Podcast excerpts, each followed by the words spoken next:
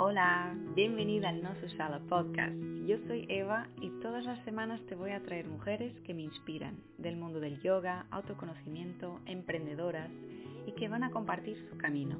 También encontrarás a cada luna nueva un episodio especial llamado Cuéntame tu parto, donde escucharás historias de parto de mujer para mujer, reales y sin filtros. Espero de corazón que cada historia te inspire a seguir tus sueños conectar con tu espíritu salvaje. Hola, hola, bienvenida a más un episodio. Esta semana tengo conmigo a Mayalen Rodríguez. Mayalen la conocí el año pasado en una formación online que hicimos de yoga y lesiones y tiene un mensaje súper bonito. Mayalen abrió totalmente su corazón en esta conversación. Hemos hablado, por supuesto, de la biomecánica, una de sus pasiones, y también pues hemos hablado de la biomecánica de la vida, porque todo lo que se aplica en nuestro cuerpo en yoga se aplica fuera de la cerilla. Ha sido una conversación súper bonita. Yo estoy segura de que te va a llegar al corazón todo lo que nos compartió Mayalen, que de verdad no hay presentación posible porque está tan rica y tan llena de, de sí misma, una entrega absoluta. Hay que escucharlo, simplemente. Espero que lo disfrutes y que te inspire.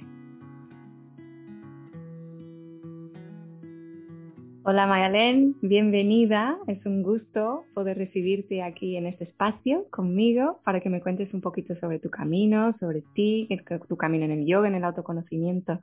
Así que si quieres empezar por presentarte. Muy buenas, Eva. Bueno, pues lo primero, encantada de estar aquí, encantada de que me hayas invitado. Eh, sobre todo porque bueno, hemos coincidido en otra formación donde hemos practicado la escucha activa y el autoconocimiento a través de nuestro sistema nervioso y, bueno, hubo súper buen rollo, muy buenas vibraciones, así que estoy encantada de estar aquí. Y bueno, de mí, pues bueno, decir que, que ahora mismo pues me dedico a la enseñanza del yoga. Eh, estoy especializándome cada vez más y más en la biomecánica y anatomía aplicada al yoga. Y tanto, bueno, pues tanto en mis clases presenciales como en las online, pues este es un poco el foco, ¿no? Es decir, eh, hacer una práctica pues, eh, de forma segura, eh, de forma eficiente. Sabiendo y comprendiendo cómo funciona nuestro, nuestro cuerpo. Entonces, bueno, pues ahora mismo formo parte del equipo de Ariel Rocket y de Ariel de Gatica y estoy impartiendo, formo parte del profesorado del programa de introducción a la anatomía y biomecánica del yoga. Eh, también colaboro en la especialización en biomecánica y también estoy en el Club Yoga y Bienestar. Así que muy contenta de poder compartir todo esto que me apasiona. Qué bien, si crías, lo primero que te quiero preguntar es si tú te acuerdas de tu primera clase de yoga la que has tomado. ¿Y hace cuánto tiempo fue? no fue hace tanto tiempo, no fue hace tanto tiempo, es cierto. Fue en el 2018. Así que fue muy, hace relativamente muy poco tiempo. Eh, fue un auténtico desastre. Ah. Un auténtico desastre. Cuéntame. Em, Sí, yo llevaba muchísimos años con dolor crónico, dolor de ciática, em, y bueno, tenía muy poquita movilidad en el cuerpo. Y bueno, luego la gestión del estrés, desde luego, no era mi fuerte. Así que, eh, claro, en la primera clase de yoga em, eh, hubo, es que me acuerdo perfectamente, hubo una postura de torsión que, o sea, realmente dije, madre mía, pero esto, pero esto, o sea, yo no me puedo retorcer así, esto, esto, esto no puede ser bueno para mí, o sea, no, fue nada. Es verdad que yo justo había empezado un poquito de pilates, de entrenamiento y demás, pero eh, o sea, la propia clase de yoga eh, en un primer momento no, no hubo feeling, vamos, vamos a decir. Eh, pero sí que es verdad que mm, yo lo seguí intentando porque seguí curioseando y, seguí probando pues, diferentes clases, seguí probando diferentes maneras de, Es que estaba en una época ahí precisamente que estaba descubriendo toda la importancia de la movilidad corporal. Llevaba años con dolor, eh, con una rigidez tremenda. O sea, yo, no tenía la visión de que eso mm, podría ser de otra manera. yo no lo sabía. Entonces, cuando, bueno, cuando determiné eh, la historia de cuidarme, porque estaba pasando por un momento pues difícil, creo que como todos o casi todos llegamos al yoga por un momento ahí crítico, ¿no? Y, y, decidí empezar a cuidarme y dije, bueno, pues voy a, voy a empezar a hacer deporte. Pero primero era deporte. Y claro, pues allí eh, una de las profesoras me comentó, oye, ¿a ti te gustaría pilates y tal y cual? Y pues la, verdad es que me empezó a mudar mucho, mucho, mucho. Eso, a utilizar mi cuerpo, a mover, a de repente, uy, o sea, la fuerza, la, la, la flexibilidad no era mi fuerte, pero la fuerza empecé a trabajarla y wow, o sea, era una sensación de bienestar que, que era como una dosis que yo necesitaba, que yo buscaba en ese momento, necesitaba eso. Y entonces empecé a indagar, indagar y, y bueno, eh, empecé a encaminar el yoga que realmente era, era para mí. Costó un poquito, pero llegó, llegó. Canta. Y que con qué yoga te, te identificas, estabas hablando que empezaste y que como que a indagar, ¿no? Y a probar. ¿Y cómo ha sido cuando has dado con, con ese con esa clase, con ese, o contigo misma a lo mejor? Eh, ha habido como dos partes bastante claras, pero una de ellas y realmente como la más wow en mi vida ha sido cuando empecé a entender el movimiento en mi cuerpo. empecé a comprender los movimientos desde, desde dónde venían, porque indudablemente en la práctica de yoga la, parte física pues, es una parte que, es esencial, como todas las demás, ¿no? No es que sea más importante, sino que es, es, es esencial como todas las demás. Y mm, claro, tú te puedes mm, flexionar o tú te puedes, puedes hacer una extensión, pero sin una comprensión no sabes lo que estás haciendo con tu cuerpo. Y al tener dolores, al tener limitaciones, eh, yo necesitaba esa parte de comprensión. Entonces, cuando empecé a comprenderlo, empecé a adaptarlo, empecé a entender que no tenía que hacer una postura, sino que había una evolución hacia la postura. Que había un camino que podía, que, se empieza desde los movimientos más simples, entendiéndolos, y después se va progresando hacia los movimientos más complejos o más exigentes. Pero, pero vamos, que no es una imagen estética, para nada. La claro, sí. No es como abrir un libro de posturas de yoga y tú de repente, pues ahora la voy a hacer sí o sí de esta manera, tal cual como se me presenta aquí. Exacto. Y sí, porque en realidad a mí es como, eh, en un principio se me presentó, la, la idea de yoga se me presentó así, bueno, se me presentó, o sea, es decir, me llegó así, que yo tenía que hacer esta postura. Y es que yo no podía hacer esas muchas de las posturas no podía, muchos de los movimientos yo no podía hacer, no podía hacer. Entonces en el momento en que entiendes dices, ay va, pues lo puedo adaptar a mí y el progreso es, bueno, yo, yo viendo la movilidad que tengo hoy en día, es que no me lo, o sea, hay partes que dices, es que no me lo puedo creer, que en tan poco tiempo, porque es poco tiempo, ¿cómo he podido avanzar tantísimo. O sea, la calidad de vida que tengo ahora es brutal en comparación con, cuando empecé. Estás tocando, a mí me, esto me lleva al punto de no tú te adaptas al yoga, esto se ve mucho, ¿no? Eh, no te adaptas tú al yoga, el yoga se adapta a ti, efectivamente. Y, tiene que ser, es el único camino, porque y, es verdad, y yo también empecé y tenía esa idea, ¿no? De, bueno, las posturas se tienen, yo tengo que hacerlas, ¿no? encima como muchas veces lo que te venden es que tienen un montón de beneficios, pues tú dices, vale, pues no me está dando aquí un dolor en el cuello impresionante, pero es que tiene tantos beneficios, pues lo voy a hacer. Y no es así. Pues que me encanta lo que has comentado, porque es que es absolutamente así. Todas estas listas eh, innumerables de, la postura y de todos sus beneficios, realmente la, la utilidad que tienen es más bien poca. Porque la cosa no es hacer esa postura. La cosa es la evolución hacia esa postura y hacerlo adaptada a tu cuerpo. Eso es lo que te da el real beneficio, no ponerte así te va a dar un beneficio en concreto. Además, después vamos buscando como, ah, como esta postura me va a aportar esto, voy, voy a hacerla porque es que me va a aportar esto. Eh, y, y, resulta que a costa de que estás cumpliendo sobre todo eso, ¿no? La parte, digamos, más vulnerable que normalmente solemos comprometer es esa columna vertebral que en, casi siempre lo que hacemos es comprimir esos discos y, realmente comprometemos nuestra salud.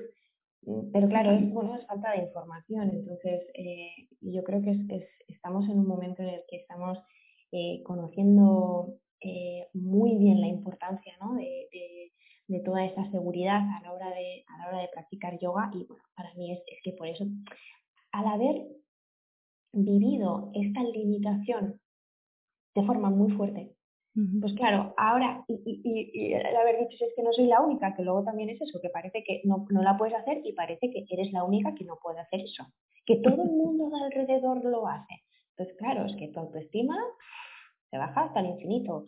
Eh, la frustración es infinita. O sea, al final hay emociones estresantes eh, asociadas a eso que es que no tienen lugar. O sea, al final cuando descubres que, madre mía, si es que la mayoría de las personas no pueden hacer esas posturas. Si es que todos tenemos un camino.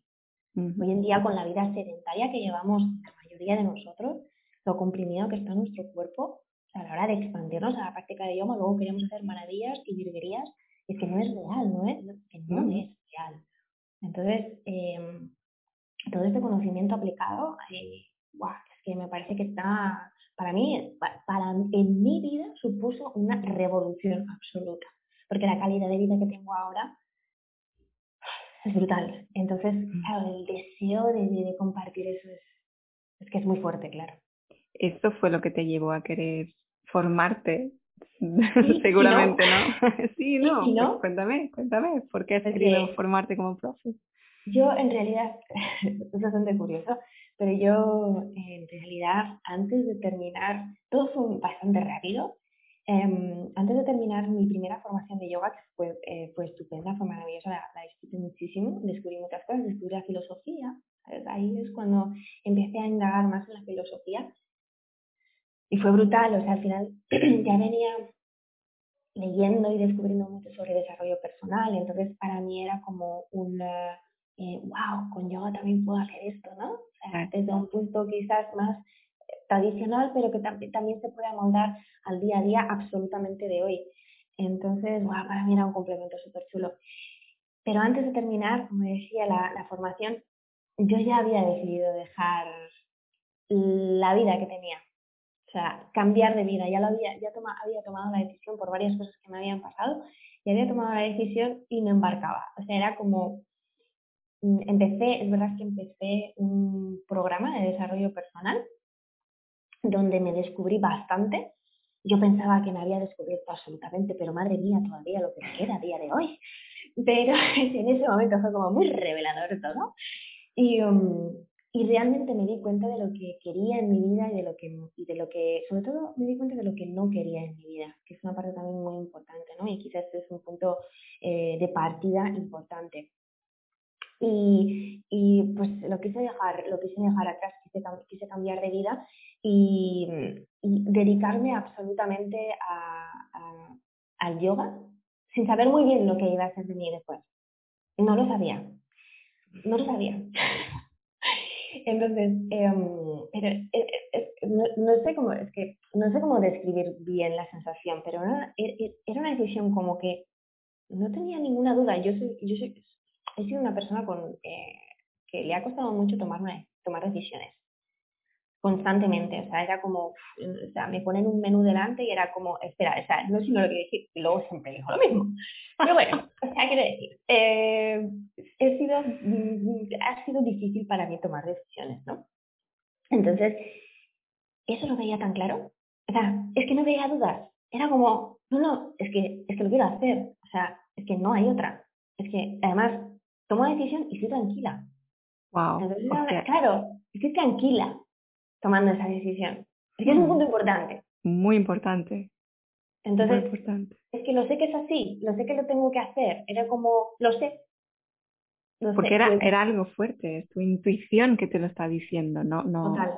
tu alma. Una paz, con esa decisión sentí una paz brutal. O sea, el proceso de tomar la decisión fue muy movido. Eso te iba a preguntar, si no hubo, o sea, fue así del día y claro, sí, sí, sí, sí, sí, sí. imagínate, o sea, tienes una vida, o sea, decir, ¿no? Yo es verdad que me había movido bastante, pero llevaba un tiempo como, mm, digamos, entre comillas, asentada. Y entonces era, otra vez, vuelta a empezar. Entonces, o sea, eh, hubo un proceso largo de decisión y además un proceso largo de decisión y un proceso largo, es, es, esa toda decisión, ese proceso lo viví como bastante para mí.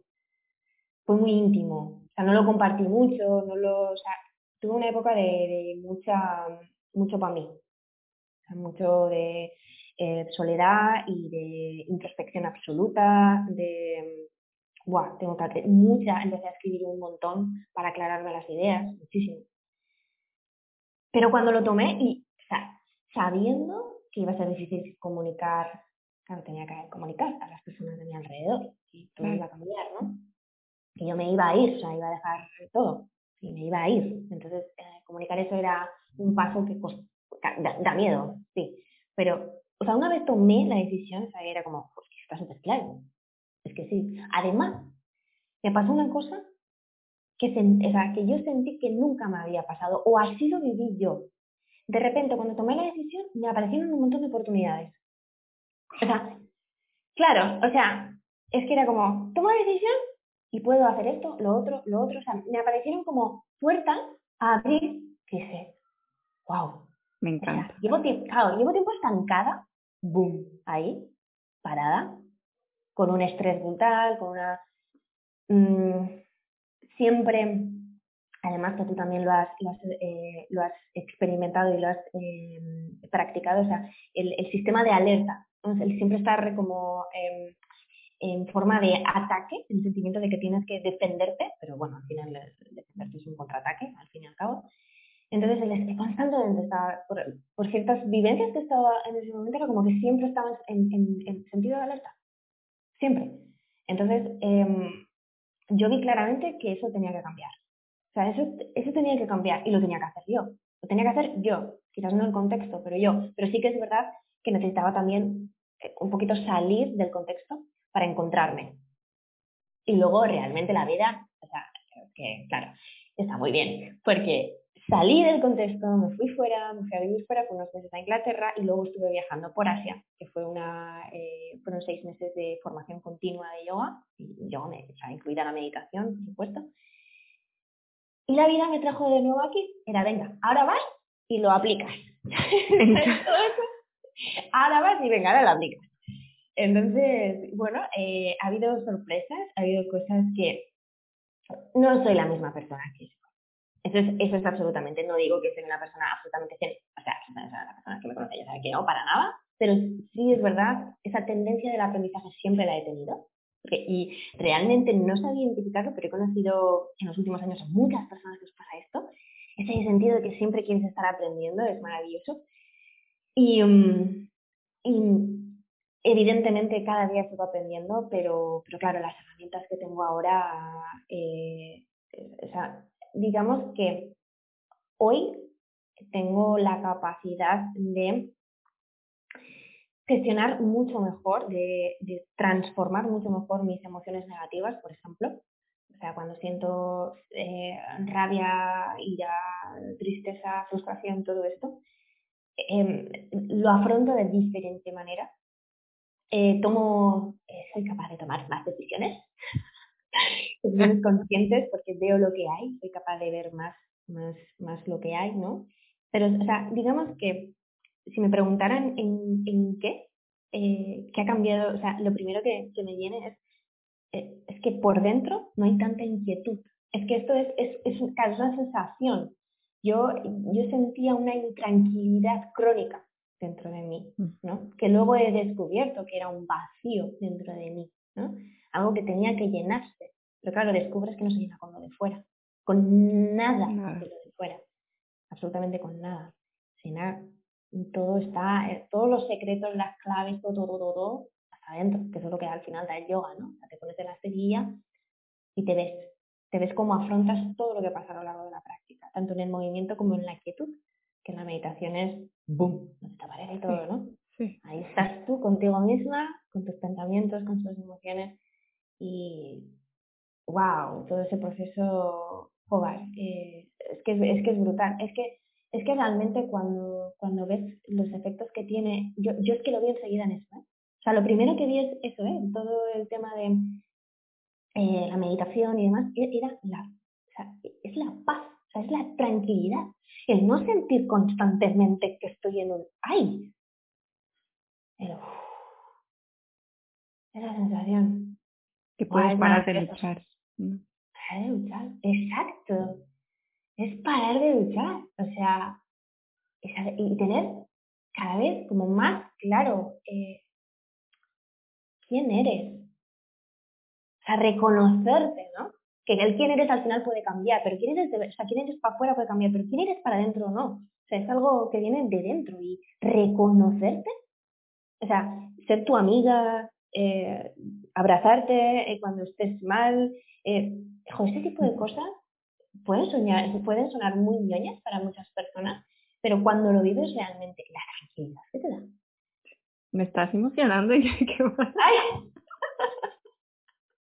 Es que tú también, es que está clarísimo. Que, que vamos, es, es increíble cuando, cuando escucho a alguien hablar así y, y claro, sacarte las capas al final te las saca porque muchas, no sé si te ha pasado a ti, y yo me ponía capas no solo para los demás, pero para mí misma, ¿no? Y como que te separas de ti, me, separo, me separo de mí y, y hay partes que no las quiero ver. Buenas o malas, no importa, incluso buenas. Ay, no quiero ver la buena tampoco, no quiero ver la mala. Y cuando descubres, cuando te lo sacas, es tan, liberador, pero es la tranquilidad que hablas tú, sí. Dejar de estar ahí. Sí, es que estás hablando y me estoy identificando con eso, la inquietud, eso, siempre como en busca de algo, en busca de algo. Y, y, suele ser externo, porque nos lo ven en que lo externo nos va a llenar. Y, y, no. Sí, esto yo creo que tiene también, eh, está como muy relacionado o en mi caso, ¿vale? Yo voy a hablar un poco lo que me pasó a mí. Yo, em, antes de otra diferencia que, podemos, que, he podido notar es la historia de querer tener la razón. O sea, yo, yo antes, por ejemplo, eh, quería tener la razón. O sea, es que buscaba tener la razón. O sea, no podía ser de otra manera. Entonces, claro, esto luego he comprendido que, o sea, lo importante no es y eso también me gustaría recalcarlo, lo importante no es em, que lo hayas hecho mal, porque no hay ni mal ni bien, sino que estás aprendiendo y lo importante eh, aquí es verte, o sea, verte y comprenderte por qué lo estabas haciendo o para qué lo estabas haciendo. En mi caso, en ese momento, lo hacía porque yo quería formar parte de algo, quería identificarme con algo, para no sentirme sola. ¿Sí? Porque sí que es verdad que mis ideas quizás en el mundo en donde, porque yo soy veterinaria, vengo de la veterinaria, y mm, soy licenciada en veterinaria y he trabajado eh, unos cuantos años como tal. Entonces, realmente, como no pensaba quizás de la forma común, em, mi forma de, defender, ¿no? Que defendía mi idea por encima de la otra. Tenía esa costumbre, esa mala costumbre. Pero ahora comprendo que era porque necesitaba formar parte de algo. No me identificaba para nada con la otra parte, pero me tenía que identificar con esa. Porque si me la quitaban, ¿qué quedaba, Mayalen? O sea, yo me identificaba con eso. Si me quitas eso, ¿en qué me quedo? Porque yo no me veía a mí misma más allá de eso. Entonces necesitaba clasificarme de alguna manera. Entonces esto tenía que ser así. Tenía que ser así. Y todo el día en lucha. Entonces, bueno, em, una de las cosas que me aportó el yoga es abrir la mente.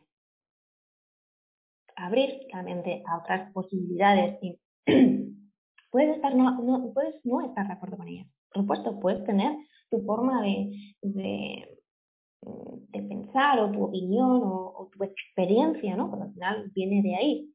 Pero abrir la mente, sea, no enfadarte con el mundo, porque no es como tú quieres, que era lo que a mí me pasaba, estaba enfadadísima con todo el mundo, porque no era como yo quería, porque el mundo era injusto, el mundo era injusto y el mundo, el mundo no, no atendía a las cosas importantes. Había otras cosas, pero no atendía las cosas importantes. Entonces yo, claro, yo, yo, yo quería transmitir una cosa, pero no la transmitía de una manera, de una manera pacífica, sino de una manera de contraataque. Hoy en día sigo pensando igual, no en un extremo, pero sigo teniendo mis, mis principios o mis experiencias en forma de o información, que también a veces una opinión te puede venir por falta de información. Yo no tengo la información absoluta, pero intento informarme por diferentes fuentes, no, de la, no solamente de, la, de una. ¿no? Soy tremendamente curiosa y cuando veo algo, eh, bueno, intento ver un poco en global. Entonces, digamos que esto ha cambiado bastante, ha variado bastante. O sea, ya no estoy cabreada con el mundo entero. Entero. Es un punto importante. Me encanta. Sí, además, eso es una de las, uno de los motivos también que sentía. O sea, a mí me gustaba mi profesión y entonces las personas me, me, me, preguntan, ¿no? ¿Y, qué pasa? ¿Que ya no te gustan los animales? Y digo, uy, no, esto no tiene nada que ver con eso. O sea, no, no, si a mí me siguen, o sea, es que además, la profesión de veterinaria eh, no siempre es porque te gustan los animales. De hecho, está muy enfocada o sea, a, mm, a que los animales de granja sean un producto para para las personas, o sea, es que está así enfocado, o sea, y eso en la, además en la licenciatura te lo dicen bien clarito, ¿eh? O sea, bien, bien, o sea, no, no, es que es así, es que, una oveja es un número, una vaca es un número. El cambiaría en, nuestra sociedad, cambiaría en los perros y los gatos, pero bueno, aquí es otro tema que, que también tiene tela. Entonces, sí que es verdad que, aunque yo en el último sitio que estuve estaba súper bien, o sea, realmente eran un encanto, me encantaba su forma de trabajar, eh, como, como veían todo eso, estaba realmente a gusto, pero ya no era el sitio, o sea, era yo como veía eh, en general lo que yo hacía. Y bueno, viendo, teniendo una visión de la medicina, quizás, pues, pues bueno, me resultó muy complicado poner, conciliar, digamos, eh, lo, que, lo que yo quería quería transmitir o quería expandir, que era más enfocada a una medicina preventiva. Pero bueno, en, en general en las sociedades, estamos en una sociedad que trata la enfermedad, absolutamente, pero que se olvida muchas veces de, cuidar la salud. Pues debería ser ese, muchas veces, bueno, debería, que realmente si te cuidas hoy en día casi como que eres rara, o sea, sí, sí, sí, sí. Eres rara, eres rara. Decides no beber el alcohol esa noche, mm, pero ¿qué te pasa, chica? Que no te quieres divertir, ¿no? Pues sí, absolutamente. O sea, todas las costumbres sanas son raras. Sí, tú eres el raro. Sí, entonces, esa, claro, esa idea que tiene, o sea, es que es tan, mm, no sé, es que es tan, es un poco absurda porque es como, no, no, es que estoy cuidando mi sistema inmunitario para precisamente que, que, me proteja, ¿no? De, de, las Pero es que estamos muy acostumbrados, es que estamos muy acostumbrados a, tomar algo, ¿no? Que, que el exterior, ¿no? Que algo del exterior nos cure, nos salve, nos elimine eso, que no forma parte de nosotros, la enfermedad no forma parte de nosotros, es algo externo, quítamelo. Sí, Tenemos esa, esa, esa, visión en todo, siempre buscando afuera. Sí. Entonces, y en los animales básicamente igual. Es igual, Incluso peor, a lo mejor. Bueno, puedo... lo sabrás. es que es un tema muy complicado, pero es que claro, tú tratas con la persona de la, de, del animal. O sea, tú, ¿no? O sea, con perros y gatos tratas con la persona y, claro, la visión es la misma. Es que es así. No, es que lo decida el animal, pero, pero sí, lo, decimos nosotros por ellos, ¿no? Estamos muy habituados a hacer esto. O sea, entonces, eh, aunque yo trataba de conciliar esa parte preventiva, me costó mucho. Era, era, para, no lo supe llevar, era como muy frustrante. O sea, quise ¿no? hacer las dos cosas, pero era bastante frustrante, pero por, por, por cómo se ve, ¿no? La verdad es que no, no, no pude, o sea, fue... Y cuando, con el yoga, por ejemplo, lo que descubrí, porque Claro, yo, como he dicho antes, estaba enfadada con la humanidad entera. Porque claro, yo descubrí, eh, pues cuando fui a la universidad, pues claro, pues, eh, pues las injusticias de, todo lo que hay, de, toda la gestión alimentaria, de la pobreza, de todo eso. Y decía, pero madre mía, pero, ¿en qué mundo vivimos? Y yo en general, pues bueno, no estaba motivada a tener, o sea, eh, a relacionarme con la humanidad entera. Pero es que con el yoga he descubierto tantas cosas de, eh, pues todo que empieza de uno mismo, que, que todos tenemos nuestra luz y quien no muestra esa luz es porque realmente tiene dolor. Eh, no sé, la visión me cambió. O sea, ya no...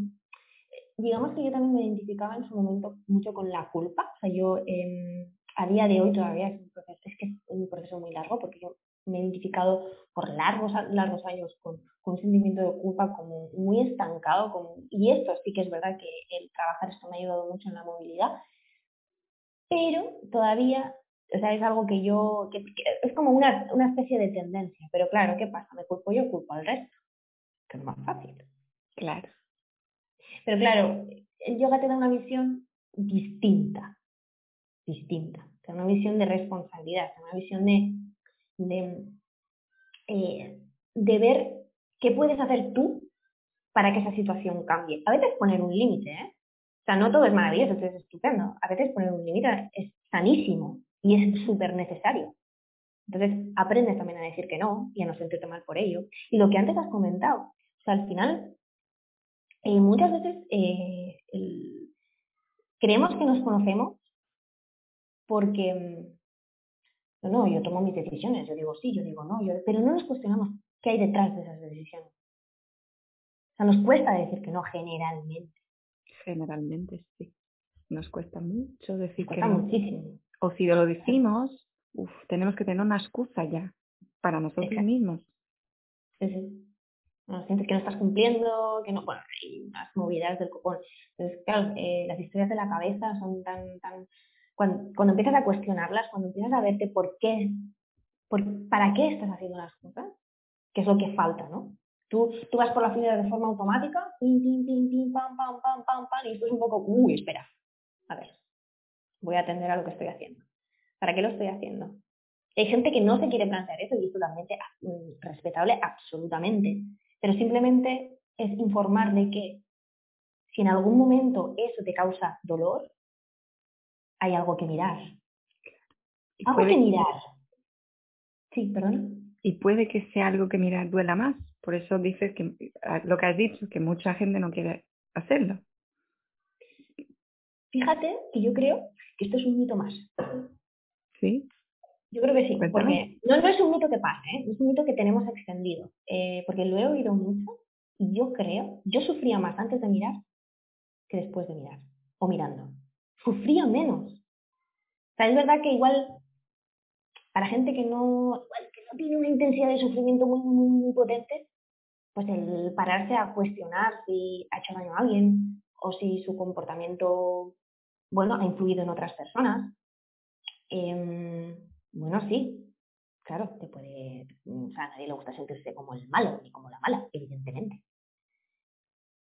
Pero el sentir que tienes el poder de transformar esas cosas y que tienes la oportunidad de entenderlas y de la próxima vez no reaccionar igual y de sentirte en paz con eso. O sea, es como decir, me siento mal, pero no quiero reconocer que me siento mal, pero es que reconociendo que te sientes mal es que es el punto de partida para transformarlo. Para sentirte mejor. para mí, para mí, duele menos. Duele menos tenerlo ahí enfrente, ponerlo ahí enfrente. También es verdad que yo eh, mm, no soy una persona que, gracias a esto, no, he tenido eh, como mm, dramones, ¿no? Vamos a decir, bien, no ha sido como, ¡guau! Súper dramón, ¿no? Pero sí que es una persona que ha sufrido mucho. O sea, ha tenido momentos de muchísima tristeza. Entonces, eh, es verdad que he tenido momentos de que he llorado tanto que el verlo, o sea, de verdad, que me ha proporcionado una. Eh, que no soy culpable, que lo puedo cambiar. Eh, que esta persona igual tiene ¿no? Su parte de responsabilidad en cuanto a la dinámica que hemos establecido entre, esas, entre nosotras dos personas, ¿no? Luego no está en mi mano si esa persona quiere hacer algo o no, ¿vale? Pero es que a eso ya directamente lo relacionamos con culpa. Y es que para mí es una palabra y un sentimiento que, que es necesario borrarlo. O sea, borrarlo, pero o sea, llevarlo a la conciencia, pero no, no, sobre todo en el vocabulario. Culpa. Culpa. Hombre, es, es, es un poquito inútil eh, decir responsabilidad en lugar de culpa y luego sentir culpa. O sea, eso, eso es inútil. Pero te quiero decir que cuando ya sientes la culpa, el, el, el el, verla y el mirarla y darle la vuelta, sobre todo escribiendo, yo lo he hecho mucho así o lo hago mucho así, escribiendo, dándole la vuelta, cuestionándome si realmente yo, yo soy, o sea, responsable puedo ser en cuanto a que tengo el poder de cambiarlo, pero culpable quién es? O sea, y hablamos de cosas, a ver, eh, normales y habituales, no de cosas quizás más, más eh, fuertes que tienen, digamos, como más drama una historia con más drama detrás. Pero en general, en la vida cotidiana, ¿cuántas veces? y, cuando lo miramos, realmente es la oportunidad de dejar de sentirte así, porque si no es sentirse culpable de forma crónica. Y eso es verlo y se acaba. para mí es sufrir menos. o, esa es mi experiencia. Esa es mi experiencia. Me encanta, me encanta tu perspectiva, como lo, lo has escrito.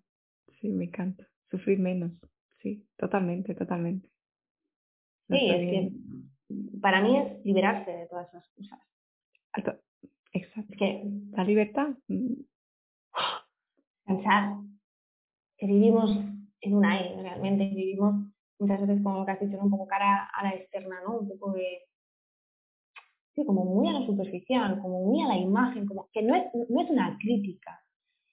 Lo que digo es que hoy en día, y yo creo que, bueno, yo creo el, el, todo el tema del desarrollo personal, el trabajo, el auto, la autoindagación, incluso ir a terapia, yo en estos momentos no voy a terapia, pero sí, por supuestísimo que he ido, y está como mal visto. Esa es otra. A mí me han llamado a tú eres el problema porque tú vas a terapia, ¿no?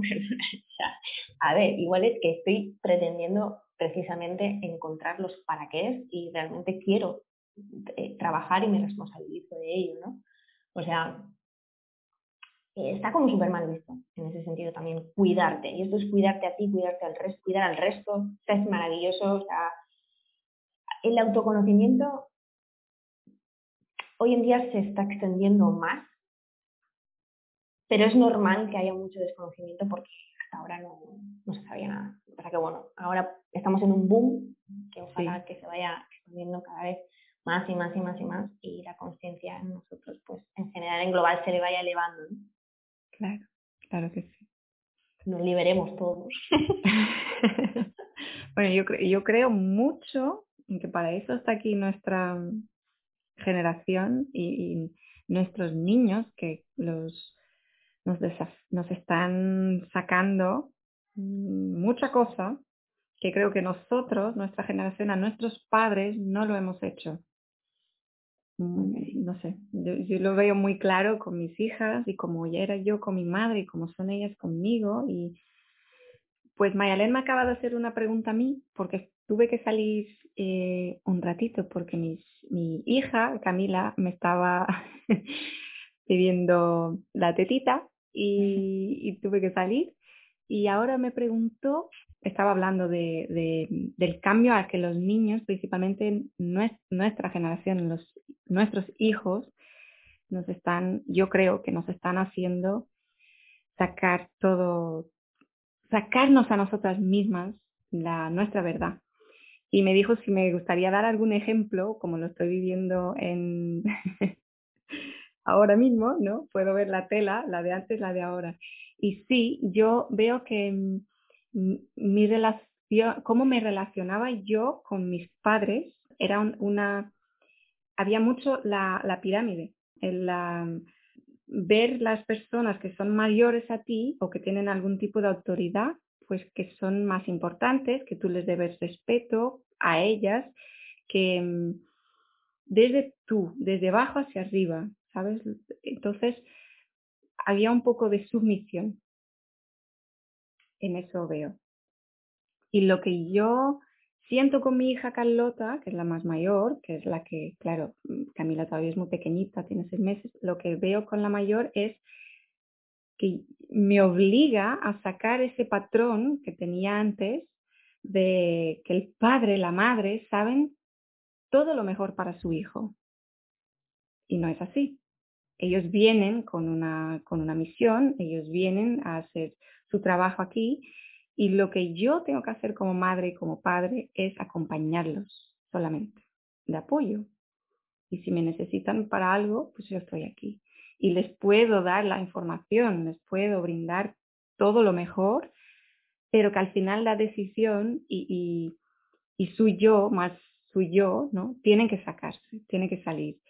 Y lo que a mí me costó trabajo y mi yo lo saqué a lo mejor cerca de los 30, porque lo tapé, mm, yo lo veo que mm, mi, mi, hija no viene para hacerlo. Y veo eso con muchos otros niños. Cuando la gente me dice, lo escucho, ah, es que los niños ya no son como antes.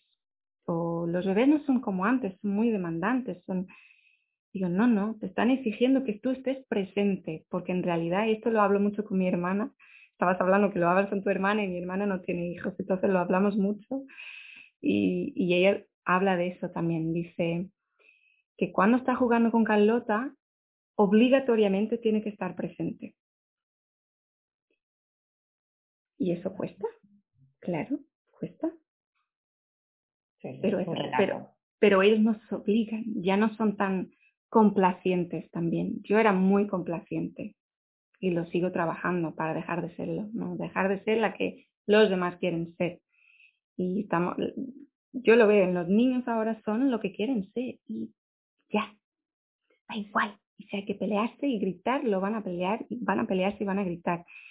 Y nosotros como felizmente vamos teniendo más conciencia, pues vamos a dejar ese papel, ese rol de yo soy la madre, el padre autoritario, yo soy la que sé, incluso te puedo dar un puñetazo si a lo mejor veo que te estás pasando, ¿no? Eso lo hemos dejado creo yo, y quiero creer que lo estamos dejando cada vez más para poder acompañar eh, la nueva generación. Y lo que tú dices, subir la conciencia, pues cada vez que lo vamos, ya hablando de reencarnación, ¿no? Cada vez que vamos reencarnando, nuestra alma vuelve, pues vamos subiendo un plan, no sé si niveles, decirlo así, niveles, no creo, pero que vamos descubriendo más. Espero que haya contestado a tu pregunta. hemos, hemos hecho aquí un cambio, ¿no? Pues, para mí es un temor, un temor. Lo que pasa es que, claro, yo no puedo ver desde el punto de vista de una madre porque no lo soy, eh, pero ese es, eso, lo que has explicado del acompañamiento es que yo le, mm, en lo que estabas explicando estaba viendo a mi hermana. Estaba viendo a mi hermana. Yo es que con mi hermana me quito el sombrero cuando lo veo con su hija, la verdad. Entonces, eh, entiendo lo que dices, entiendo perfectamente, me siento muy identificada, eh, ¿no? yo creo que eh, pues también eh, digamos que no es ya por sí ni tus padres, ni mis padres, ni, ni, ni, ninguno señalándolos, ¿no? Es que creo es que precisamente está todo eso, todas las dinámicas, los patrones que tú has comentado, todo eso está, está, está evolucionando, está cambiando, precisamente porque tenemos mucha más sobre ello, ¿no? Entonces es maravilloso estamos en la, e, bueno, ya, ya empezó hace tiempo la era de la información, entonces eh, falta aplicarlo, ¿no? Pero falta aprender en el camino, porque indudablemente otra de las cosas que me ha podido apartar, eh, aportar el yoga es que hoy puedo pensar algo, pero trato, y esto es un eh, intento, porque no siempre lo consigo, pero trato de hablar de una forma no absolutista, porque sé que puede cambiar. O sea, Sí, es que puedes aprender, o sea, en ese momento tú piensas, ¿no? Tú puedes, no, no tú, me refiero en general, o sea, que, eh, que puedes pensar que lo sabes todo sobre algo, ¿no? O sea, bueno, pero a ver, eh, no me refiero a conocimiento, sino me refiero a sabiduría, ¿no? O sea, es como, sí, sí, yo sé cómo gestionarlo, bueno, voy sobra. Y esto es así y tal. Y luego de repente, o sea, mm, descubres algo que no habías visto, que no estaba en tu pantalla, que es que no estaba en tu panorámica. Porque al final lo que vamos creyendo, porque a ver, eh, se trata un poquito de dejar creencias atrás, ¿no? O sea, de cuestionarlas, de darles la vuelta, ¿no? A, tu favor, ¿no? Pero eh, indudablemente vamos a tener pensamientos. Esos van a venir, sí o sí, van a venir. Tú, tú lo que viene no lo eliges, pum, viene y luego ya vas y lo gestionas, pero primero viene. Entonces, eh, gestiones el, bueno, ¿me agarro o no me agarro? ¿no? Porque de ahí trata, ¿no? El pensamiento también ¿me agarro o, no me agarro? Y es tomar la decisión de, pues no, no me agarro, me libero, lo dejo ir, o sea, vuelvo a mí, ¿no? Es constante, constante, constante, constante. Y, y precisamente es eso, saber que mis pensamientos puedo estar transformándolos en creencias. Cuando yo los agarro, me los creo, los llevo a mí, ¿no? Como antes decíamos de la verdad absoluta, de no sé qué. En un sentido un poco sutil, que, a ver, el ego espiritual también existe. Yo soy la primera que lo ha vivido y lo seguirá viviendo y me creo que lo sé todo y que soy superior al, otro porque sé no sé qué. Y luego de repente viene un pasca y digo, Mayalen, vamos a ver, tampoco ¿sabes? Eh, baja un poquito. Entonces, claro, al día siguiente, bueno, igual no al día siguiente, pero es que la vida yo creo que se encarga de poner, en, o sea, depende mucho de tu actitud, ¿no? De aprender, eso es una parte importante, pero luego la vida te pone enfrente, eh, o sea, hola, y ya te das cuenta. O sea, al final si eres una persona que cuestiona las cosas, que eres reflexiva, sin llegar a la o sea, al, extremo, porque ser reflexiva está muy bien, pero liberarse también, si no entras en un bucle interminable infinito, entonces hay que saber también parar eso, ¿no?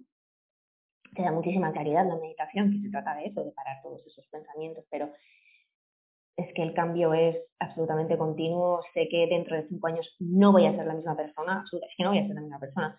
Y cuando esto un poco es como, eh, saca el traste, ¿no? El, eh, ah, no cambies, no, por Dios, déjame cambiar.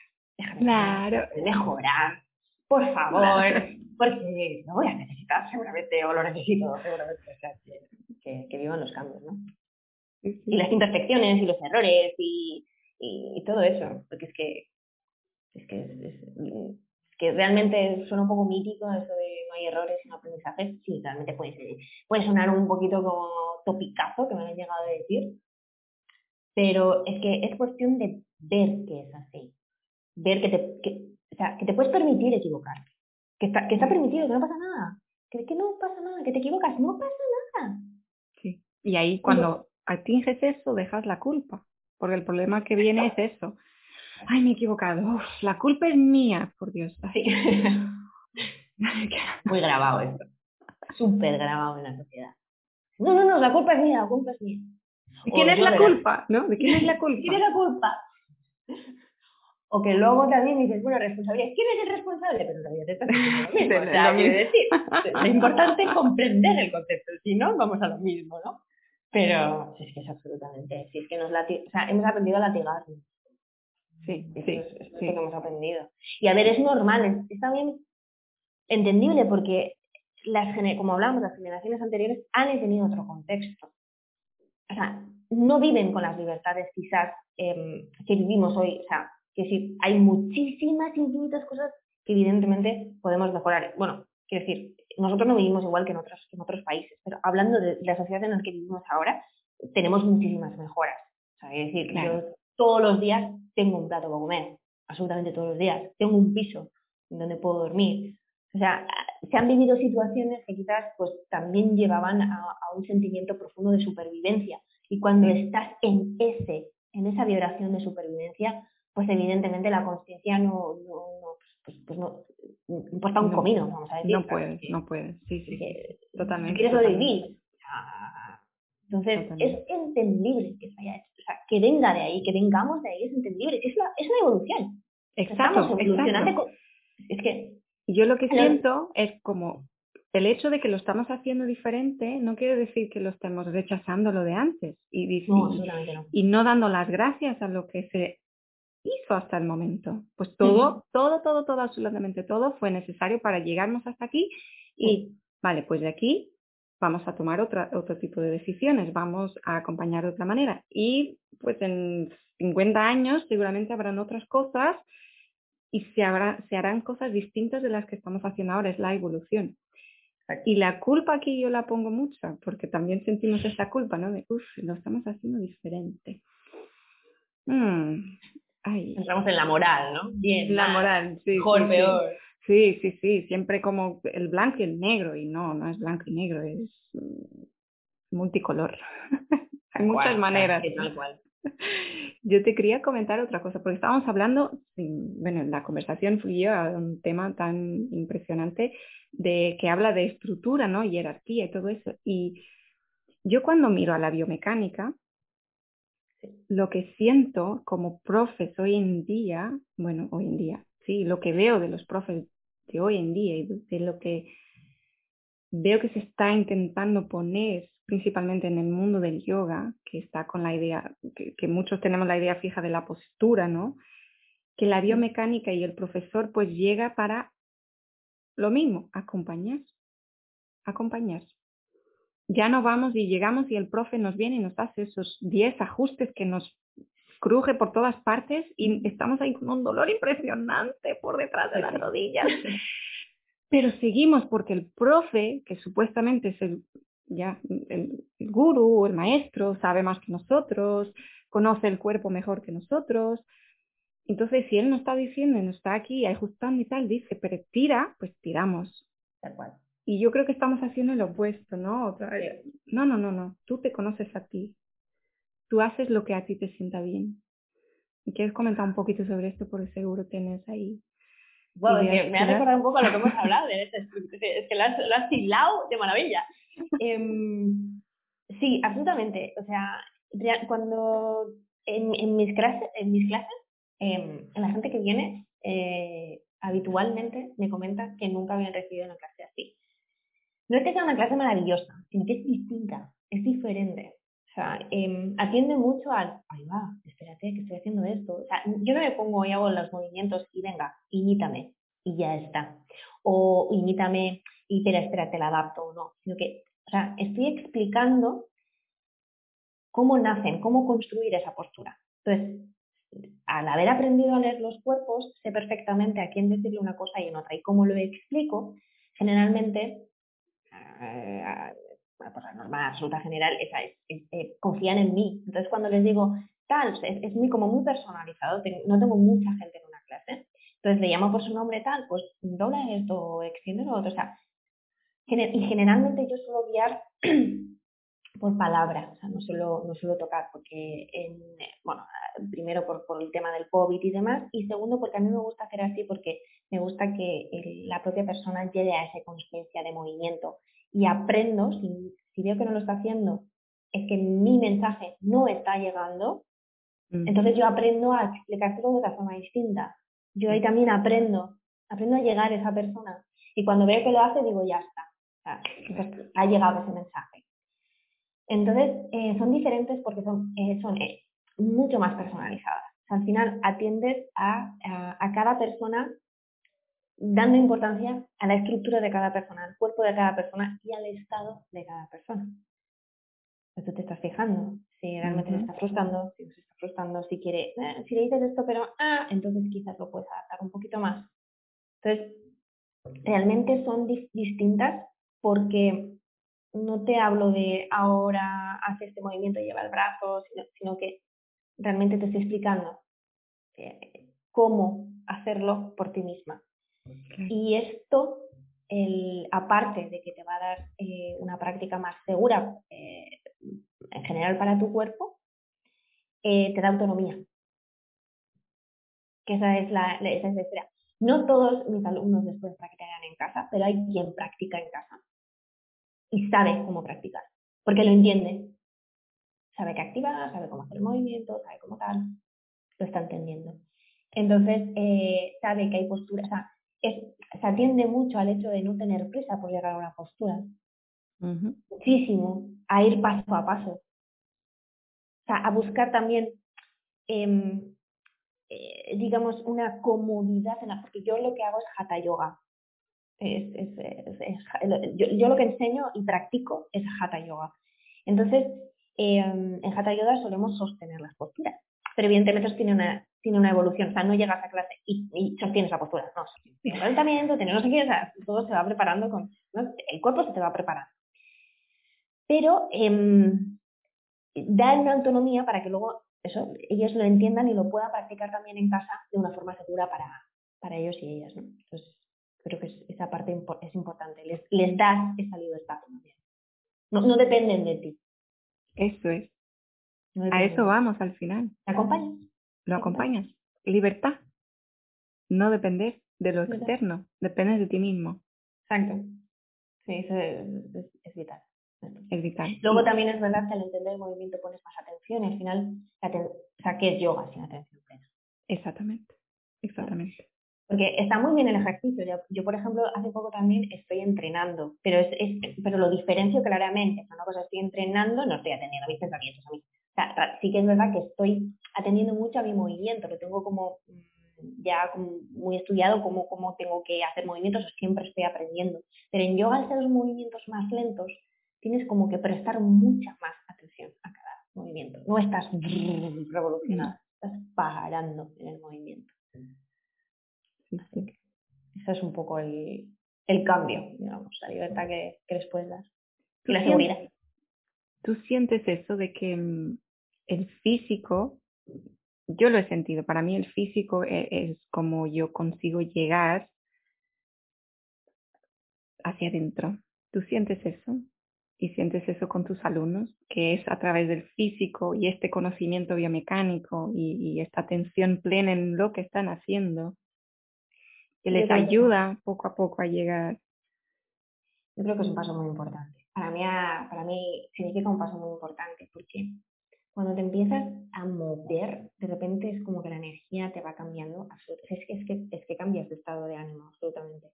Entonces em, te empiezas a conectar, empiezas a sentir, empiezas a el tacto, pum, el, empiezas a trabajar esa conciencia corporal, dónde tengo la mano, cómo la tengo, el brazo, ta, Entonces todo esto es como, estás aquí, estás aquí, estás aquí, no estás ni en la lista de la compra, ni en que tengo que hacer la comida, ni en que tengo que esperar que tengo que contestar un email, ni en que tengo... No, no, no, no, no, estás aquí atendiendo a que tu pie está atrás, a que tú, en fin. Entonces, eh, es una forma de em, comenzar a entrenar la atención plena que es mucho más fácil que eh, de repente sentarte y meditar. Pero es cierto que a mí me gusta empezar así. Me gusta empezar así porque es un es como un aterrizaje en clase de conciencia de eh, sé consciente de cómo estás. Sí, sí, eso. Y luego compara con cómo te vas sí, sí, sí. sí. ¿Eh? Entonces, muchas veces los llegan y están incomodísimos. Claro. Pero es que esa incomodidad, no estamos acostumbrados a pararnos. Es súper incómodo. ¿Cómo? Espera, ¿qué tengo que mirar? ¿Qué me estás diciendo? A ver, pero ¿esto qué es? Experimentalo y ya está. O sea, lo suelo explicar, pero quiero decir es que, aparte de explicarlo, es que hay que vivir. Les guío mucho la respiración y demás, la van cambiando, tal. Pero todavía están en un punto en que cuesta muchísimo, es que se nota que, muevo el hombro, que muevo la pierna, que estoy incómoda, no sé, ¿sabes? Eso se ve. La respiración también a veces a algunas personas les cuesta, o abren los ojos, algunas, tú vas, tú vas viendo. ¿Qué pasa? ¿Que se cayó el profe? Esto me pasaba a mí al principio. me acuerdo de clases donde iba y a lo mejor el profesor estaba haciendo mucho silencio, que para mí era mucho silencio. Y cuando lo has dicho, digo, qué curioso, me, me, me fui a ese momento Claro, al principio, dos minutos de silencio, en plan, aterriza, era como, ¡Oh! estoy aquí hace diez, estarán haciendo algo y no me di cuenta, ¿no? Abro el ojo. Y al final, a lo mejor, estábamos cinco, pero era lo que dices, tan distinto. Y es muy importante eso que comentas. Sí, porque es una forma de que ellos lo experimenten. al final, es verdad que al principio, aunque eh, están en postura eh, de meditación adaptada a cada, persona. Em, les acompaño mucho con la voz. Es verdad que les acompaño mucho. a través de, de mi voz eh, les acompaño en las respiraciones y demás. pero después, es verdad que al final sí que les dejo shavasana. Evidentemente hay una parte de relajación y una parte que estoy absolutamente en silencio. El silencio lo he ido incorporando Em, a lo largo del año de, las clases. O sea, he ido variando, porque en un principio con mucho silencio es, que, eh, es que no se sostenía. no se sostenía. O sea, no, no. Entonces, aunque estén en postura de meditación, si yo estoy hablando y si les estoy diciendo que hagan un ejercicio y si están haciendo algo, y, es verdad, es comprensible también, porque es que si no te pones en silencio para muchos es pero lo que tú has dicho. Entonces, el primer momento me gusta acompañarles bastante y el silencio lo incorporo eh, dependiendo de quién tengo delante. Poco a poco. Poco a poco, paso a paso. Sí, porque el silencio muchas veces no, como dices, no, no, no, es, no, es, no es sostenible. No. es que no estamos acostumbrados. Aparte que hay momentos de tu, aunque yo soy una persona que me encanta el silencio, pero hay momentos de mi vida, el posparto fue una de, uno de ellos, que el silencio no, no podía. Mira. No podía. Porque hay veces que no, que todo lo que tienes que vivir es tan, tan, tan, tan, tan, que mm. cuando te silencias es como si me falta aire, porque todavía no, no, no hay por dónde gestionarlo. Y eso es importante tenerlo en cuenta en las clases de yoga, porque no sabemos qué es lo que está viviendo la persona que está delante de nosotros. Y nosotros, volvemos a lo mismo, no tenemos la verdad absoluta como, como nada, como profes, como madres, como padres, como veterinarios, como lo que sea, ¿no? Lo que sea. No tenemos la verdad absoluta. Estaba pensando ahora que antes hemos dicho lo de, lo de ver el dolor, ¿no? Es que realmente, o sea, cuando empieza, ¿no? cuando empiezas a, ver esos, esos pensamientos y tal, todo el dolor que evitas ver, tú lo sabes. Tú lo sabes. Es que lo sabes. Sí, sí. Por eso decía lo del tema de algo cronificado, ¿no? Cuando tienes una culpa, por ejemplo, pues cronificada, o cuando tienes una rabia cronificada, porque la rabia la, la, sientes. Es intensita, está ahí. está ahí hasta el día, a lo mejor, va. Explosión. claro, pero es que igual el día de la explosión, claro, depende de cómo sea, te es útil o no, no, esto puede ser variable, pero, pero claro, es que partimos de la base de que no hay nada que vaya a hacer que sepas. Todo lo sabes. Porque eres tú. Es que eres, es que eres tú. Porque somos todos. Claro. Pero eh, voy a esconderlo. No, no, no, no, no, no, no, no, no, no, no, no voy a atenderlo. Pero lo, es que lo sabes. O sea, los sentimientos están exactamente igual. Lo que pasa es que tu cuerpo los guarda. Si no los reconoces, tu cuerpo, tus tejidos tus tejidos, tu rigidez, tu tensión. A ver, es que, y esto también es parte de la biomecánica. Es, o sea, es totalmente, entendemos perfectamente que cuando estamos tristes, es un ejemplo súper, que uso mucho, pero que, es súper básico y súper fácil de entender. Tú cuando estás triste, tu cara cambia, tu cara no está igual. Tu postura corporal, tus hombros se adelantan, tu pecho se hunde, no estás igual que cuando estás bien. Y esto, e, en este sentido, la biomecánica siempre funciona igual. O sea, em, a través eh, de, tu estado mental y emocional, vas a expresar un, estado corporal distinto. Es que está absolutamente ligado, no se puede, no, se puede diferenciar.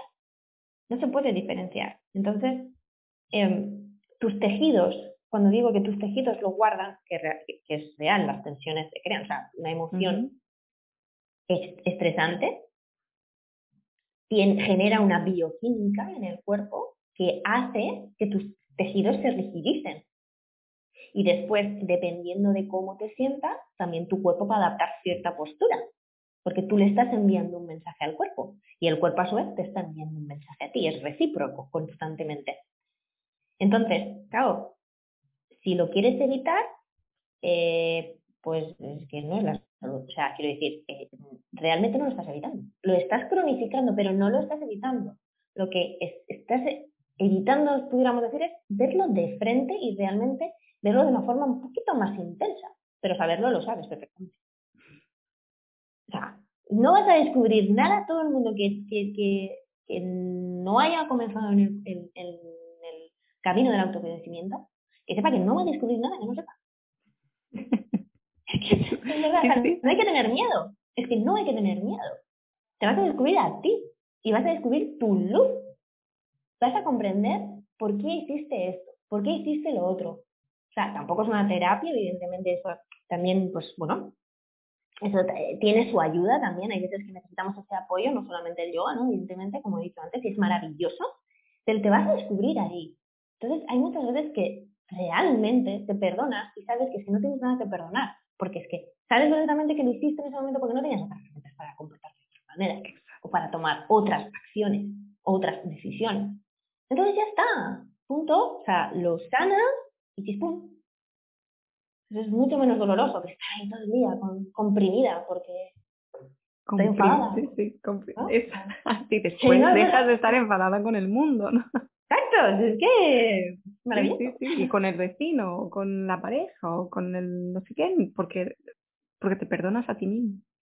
Sí.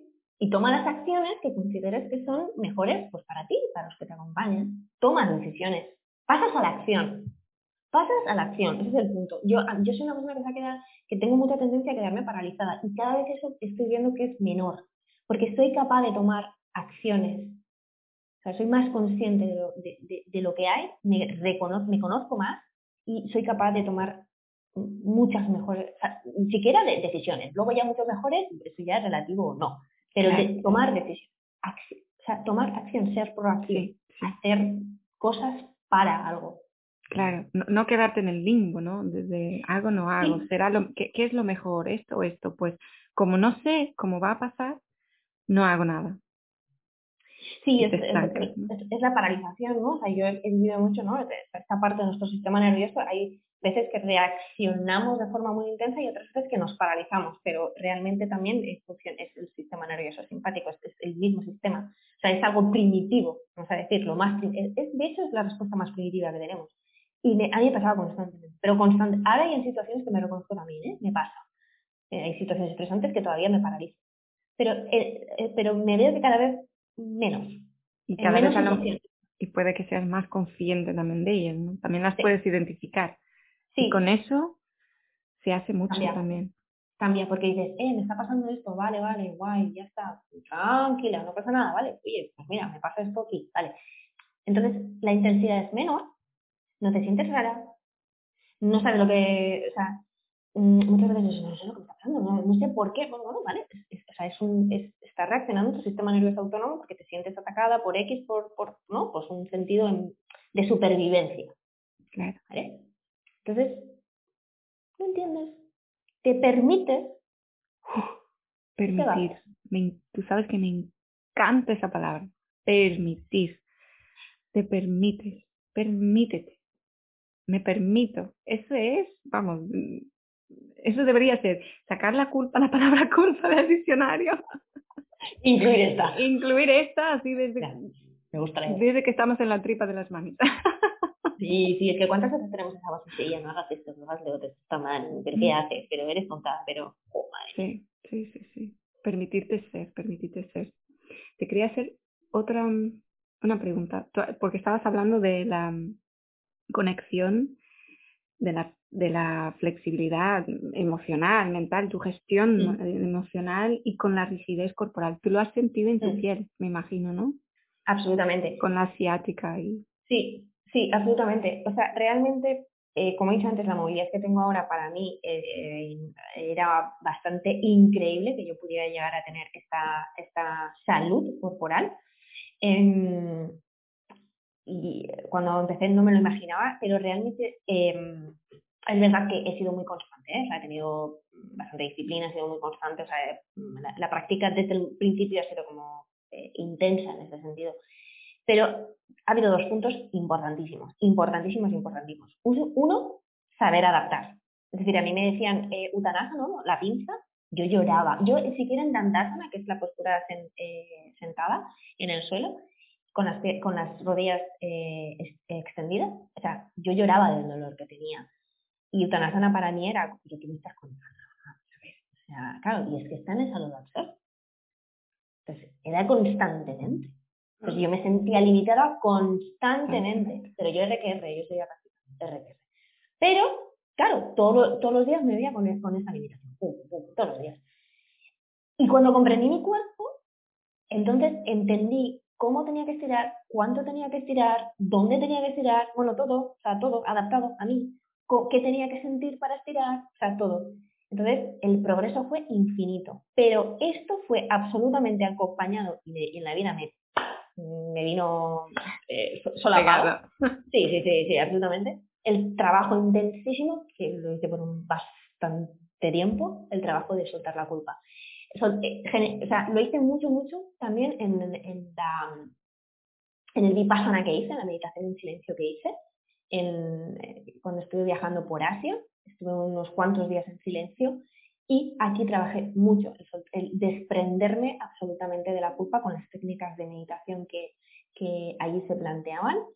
Y, eh, de hecho, es verdad que cuando yo he vuelto del viaje, claro, a ver, evidentemente, 12, 13 horas de meditación al día, eh, ahora mismo me es insostenible, cosa que allí pues se podía hacer porque fui a eso. Claro.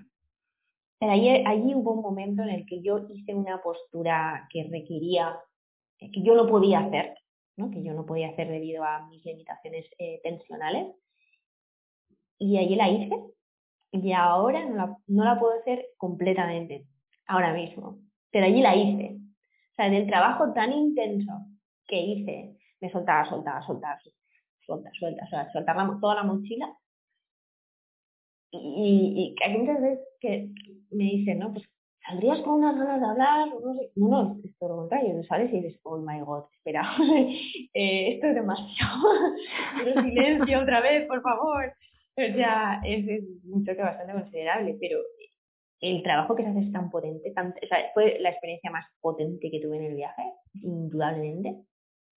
Y cuando y conseguí hacer esa postura de forma completa, cosa que hoy no puedo, porque estoy dando también prioridad a otras cosas en, cuanto a lo físico y es verdad que mi cuerpo estuvo ocho años con dolor, entonces evidentemente los tejidos, tengo también una protección en la columna, es decir, los, los tejidos se habituaron a estar de una manera que evidentemente eh, necesitarán su proceso, pero vamos, no me, o sea, quiero decir que, que, que me parece maravilloso, si quieres que te diga, o sea, por no hacer una postura o dos, eh, que decir, no me va la vida. O sea, es, diferente, ¿no? Es, que ese no es el objetivo del yoga, absolutamente.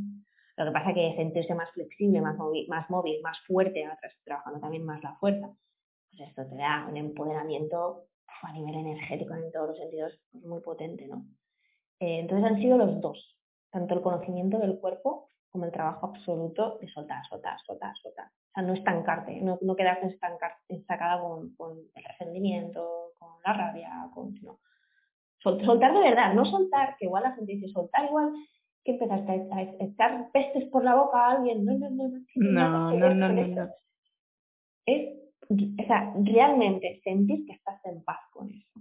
Claro, claro. Esto no quiere decir que uno cuando se cuando uno habla de permitirse, no es que tengo ganas de, de, gritarle al vecino y voy y le grito, porque creo que tengo la razón. Ahí ya estamos hablando de otra cosa, ¿no? Es, es permitirse ser, pues sentir esas emociones. A lo mejor expresarlas, pues sí, puede que no las puedes expresar tal como te gustaría a lo mejor, pero la puedes escribir, la puedes decir a otra persona, a una amiga, y, o decirlas a ti misma en voz alta. A, a, a mí me ayudó muchísimo decir y, y cuando digo y, que siento rabia.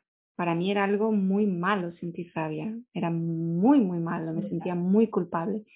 Entonces, en el momento que empecé a decirlo en voz alta a mí misma, es que siento rabia. Era como que ah, se desva Total. Se va, ¿no? Como, sí, hola Eva, sí, estás con rabia, tú tienes rabia. No, no, tienes por qué ser siempre sonriente o la buena, lo complaciente. No, no, no. Y, y es, es, eso nos libera, nos libera. Mucho, mucho, mucho, mucho. Sí, sí. O cuando lloras, no llores. Ay, no. Llora, por favor, ¿no? El, el no, llores. Sácalo. Sácalo. No, sabemos, eh, eh, hablando de los niños otra vez, el daño que no se sabe, no, no saben. Realmente cuando, cuando lo hacemos así es porque no sabemos hacerlo de otra manera. Pero cuando llegas a saberlo, el daño que hace, el daño, no quiero decirlo daño porque es muy fuerte, pero influye. O... La limitación que pones cuando decimos no llores, incluso a nosotros mismos, es que no voy a llorar. Y sentimos, no, la pelota aquí en la garganta gigante, la tripa está, se me remueve por todas partes, pero no voy a llorar, pero el cuerpo te lo está pidiendo.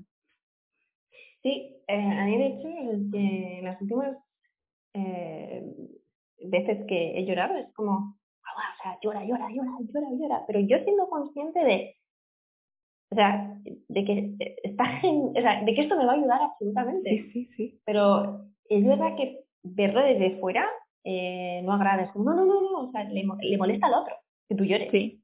Claro. Es súper incómodo. Es súper incómodo que mostremos que estamos enfadados. No hablo tampoco de eso, de estar echando peces por la boca, pero es como, no, no, eso está mal visto.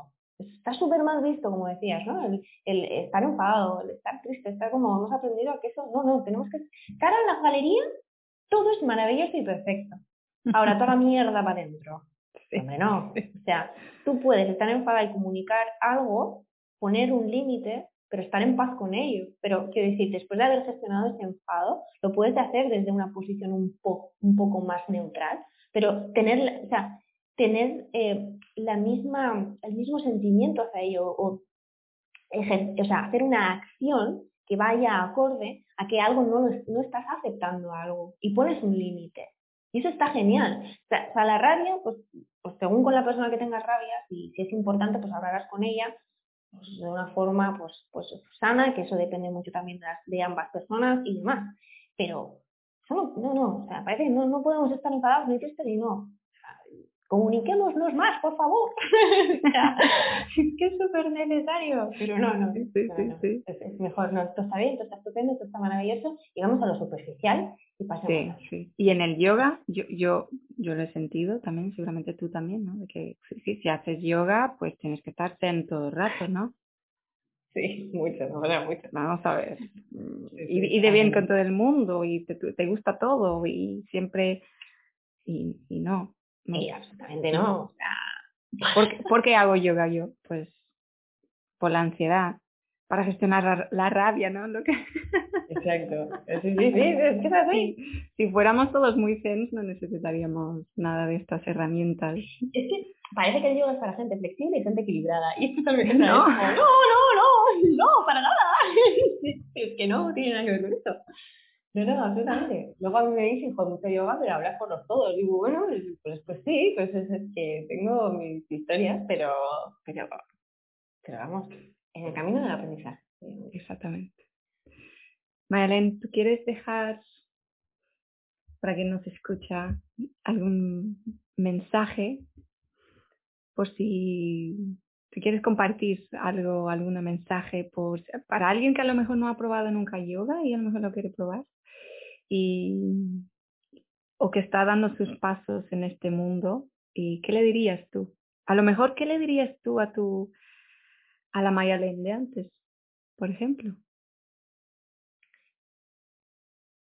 Pues lo que yo le diría, o el consejo que pudiera dar yo es que, que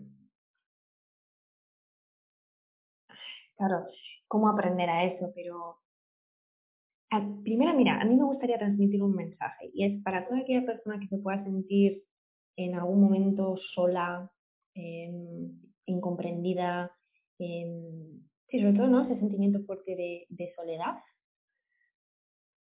eh, le puedo decir que el, yoga es una herramienta eh, maravillosa para acompañarse, o sea, para aprender a acompañarse, para aprender a ser su propia, o sea, su mejor amiga, realmente a estar, a darse la mano, que eso es algo que quizás queda un poco abstracto o es una idea un poco que queda como un poco rara, pero el, yo me he sentido así. Yo eh, es como que eh, me he sentido como, he, he, sentido como la soledad eh, de una forma como bastante intensa, estando en un sitio concurridísimo. No tiene nada que ver. El sentimiento de soledad no es estar sola, es sentirse sola.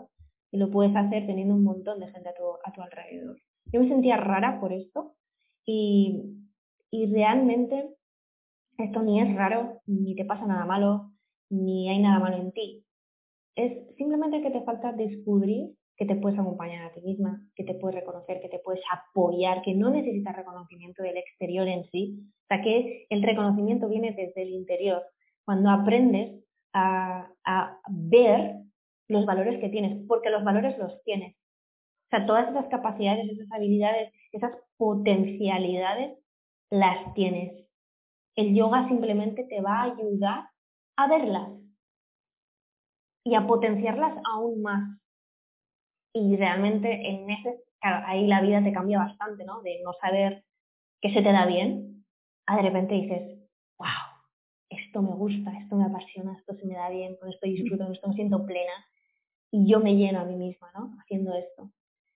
Y bueno, eso es lo que yo creo que le, les diría y yo pues me diría que